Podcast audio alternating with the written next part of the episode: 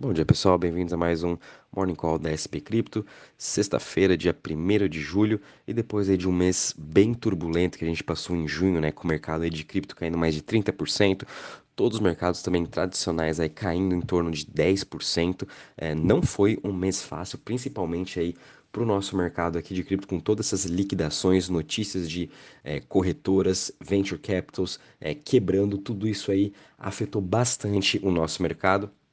Porém, hoje aí, começando já o mês com o pé direito, a gente já está vendo o mercado subindo 2% a 882 bilhões de market cap, uh, Bitcoin subindo 1,46% a 19.585, sua dominância está estável agora em 42,55%, Ethereum subindo 1,93% a 1.072 dólares, BNB subindo 6,82% a 223 dólares, Cardano subindo 1,76% a 0,45%, Ripple subindo também 0,92% a 0,31%, Solana subindo 4,39% a 33,16% e Dogecoin subindo 2,82% a 0,06%. Quando a gente olha entre as maiores altas das últimas 24 horas, a gente está vendo uma boa recuperação aqui de Arweave, já subindo 20% a 10,06 dólares, seguido de Sandy subindo 16,27% a 1,14, AMP subindo 13% a 0,009 e BAT, o Basic Attention Token, né, token do Brave, subindo 11,90% a 0,40. Olhando agora as maiores quedas das últimas 24 horas, Uh, entre as top 100, só temos uma aqui que está caindo, que é a Unint, caindo 1,87% a 0,68%. Depois a gente vê aqui todas as outras criptos da top 100 hoje com um dia bem positivo, todas elas se recuperando, subindo um pouquinho aí, porque realmente todas elas aí durante o mês de junho, né? Principalmente ontem, com todo o estresse que passou no mercado, sofreram bastante. Quando a gente também já olha aqui os setores, todos os setores também em alta hoje, o setor que está mais subindo é o setor de DeFi, subindo 3,70%, Web3 subindo 3,62% e Smart Contracts subindo 3,30%. O setor que está menos subindo hoje é o setor de Privacy, subindo 1,88%.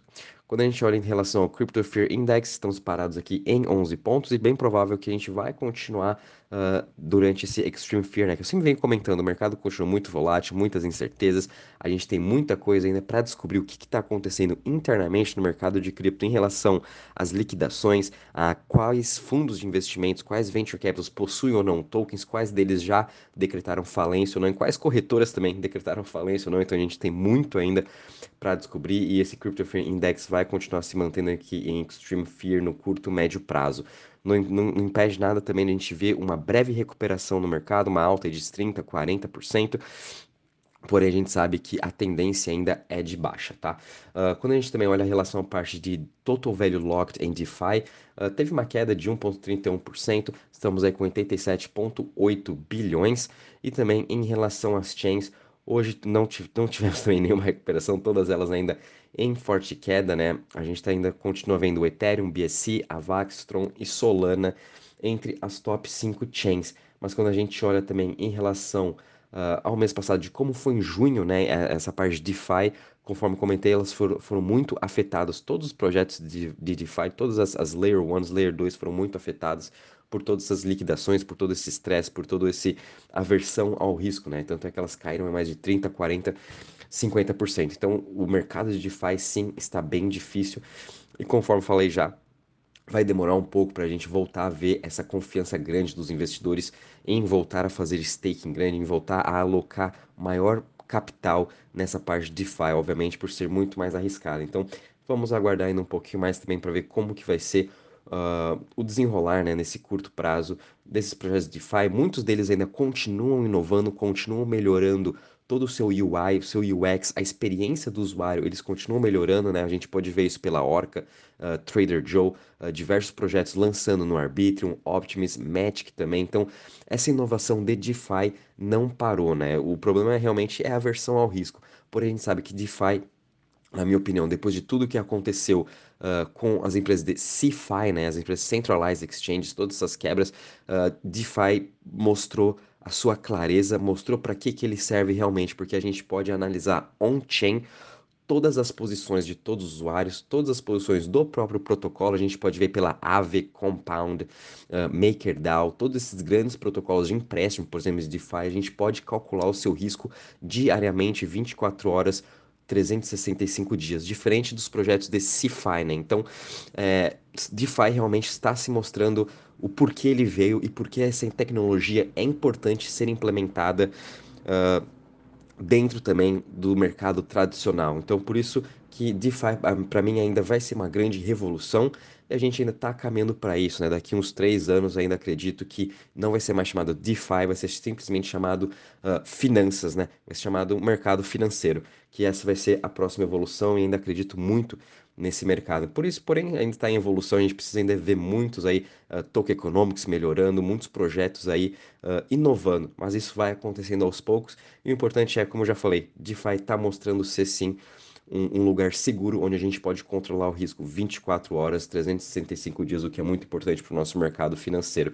E eu acho que todo mundo já está vendo esses riscos. Quando a gente escuta também diversos podcasts de uh, desenvolvedores, dos fundadores desses projetos DeFi, eles realmente mostram ali o porquê eles existem, o porquê eles continuam essa confiança. Quando a gente olha também todas as, as carteiras, as top 20 maiores cripto, carteiras de cripto né, que estão abertas pelo The Bank, a gente pode ver o quanto eles confiam nesses mercados de, de empréstimo, mercados de DeFi. Todos eles estão fazendo operações de staking, todos eles também no Ethereum ou em alguma Layer 2, obviamente por ser a cripto mais segura, o protocolo mais seguro, sendo o Ethereum, né? Então é bem interessante também a gente fazer esse tipo de análise. Depois até mando para vocês do grupo Premium uh, todas essas análises das, das top 10 maiores carteiras para vocês também estarem acompanhando um pouco.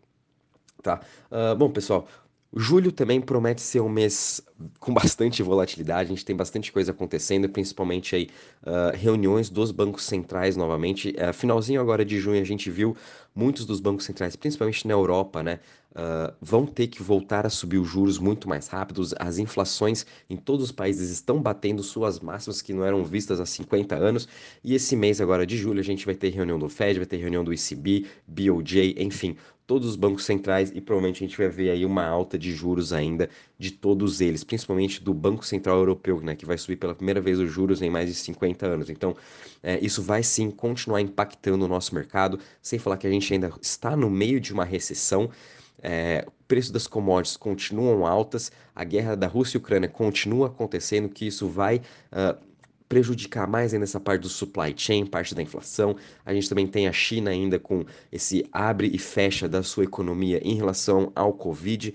Então tem muita coisa ainda para acontecer. Por isso que esse mês de julho vamos ter ainda paciência Uh, continuem alocando em stablecoins, façam também os seus aportes mensais em bitcoins ou aportes semanais. Você sempre tem que ter esses seus aportes em bitcoin fazendo o seu DCA, né? Faça isso sua principal estratégia, né? É um investimento de longo prazo. Bitcoin ele vai continuar daqui 10, 20, 30 anos, vai ser a próxima, uh, o próximo ouro digital, né? A gente vai continuar vendo essa crescente, essa adoção vai continuar acontecendo, não só com Bitcoin, mas com cripto no geral, mas por Bitcoin, por ser o mais seguro e a gente aproveitando esse preço de 19 mil dólares, acho interessante a gente sempre ter essa política de CA. Eu todo mês, por exemplo, compro as minha parcela em Bitcoin, pensando aí na minha previdência, pensando sempre no meu futuro. Né? Então, obviamente, o restante eu vou deixar ainda por enquanto em stablecoin, fazendo meus stakings uh, em estratégias aí no, no protocolo do Phantom, Avalanche e Solana. Né? Então, uh, a gente sempre tem que ter nossa estratégia. E mês de julho aí promete também ser com muita volatilidade. Vamos estar acompanhando e qualquer novidade de mudanças assim de cenário também macro que a gente for vendo ou de notícias, a gente vai avisando vocês e quando for na hora de começar talvez a ter uma alocação um pouquinho maior uh, em diversos em alguns protocolos, também vamos estar avisando, né? Em relação às notícias aí para não deixar passando, El Salvador também comprou By the Dip juntamente com MicroStrategy essa semana. Então ontem El Salvador comprou aí 80 bitcoins a 19 mil dólares cada um, né? Então, uh, El Salvador mantendo sua política de compra, apesar de muitas das notícias uh, metendo pau aí até em El Salvador, né? Por estar em queda de mais de 50% uh, desde a sua última compra do Bitcoin, mas eles continuam com seu projeto de DCA também, aumentando aí as suas reservas. E vamos também estar tá acompanhando como vai ser o desenvolvimento, talvez, de outros países querendo adotar o Bitcoin ou não durante esse bear market. A gente viu ali a República do Centro Africana, né? Também comprando seus bitcoins, adotando essa política. Quem sabe até final do ano mais um ou dois países também uh, mudam, né? Ou até o Banco Central, algum Banco Central de algum país comece a comprar Bitcoin como reserva. Vamos estar acompanhando. A gente também teve a notícia de ontem, né, no último dia de junho, que a, a SEC rejeitou todos os outros tipos de ETFs que ainda estavam viáveis para ser aprovados até o dia 6 de julho. E nisso aí, a Vanek ainda mandou mais um novo application para a SEC sobre o seu Bitcoin Spot. Então, a Vanek não também está desistindo. A Grayscale já entrou com uma ação, né? A Vanek não quis ainda entrar com uma ação contra a SEC, mas sim mandou mais um novo aí, um application para eles uh, aprovarem o seu Bitcoin Spot, mas provavelmente também vai ser rejeitado aí pela SEC. Vamos estar acompanhando também em relação a esses Bitcoins Spots.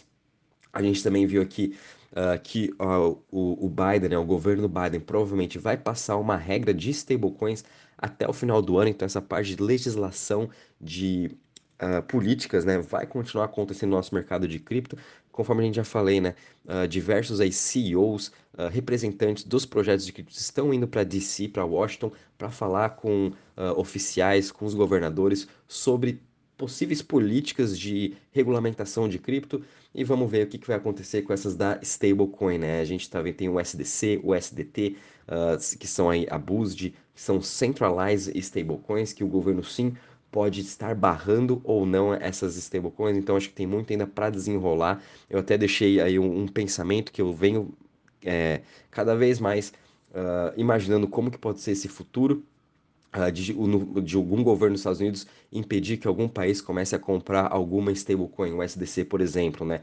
É, então, tem muito ainda para estar tá acontecendo em relação a essa parte de regulamentação, o que também acredito que, por um lado, vai ser bom, vai trazer mais confiança para os investidores. Essas, essas centralized stablecoins, eles têm o dever também de estar tá mostrando o que, que eles estão posicionados ou não, que é, entre aspas, aí o Tether, né?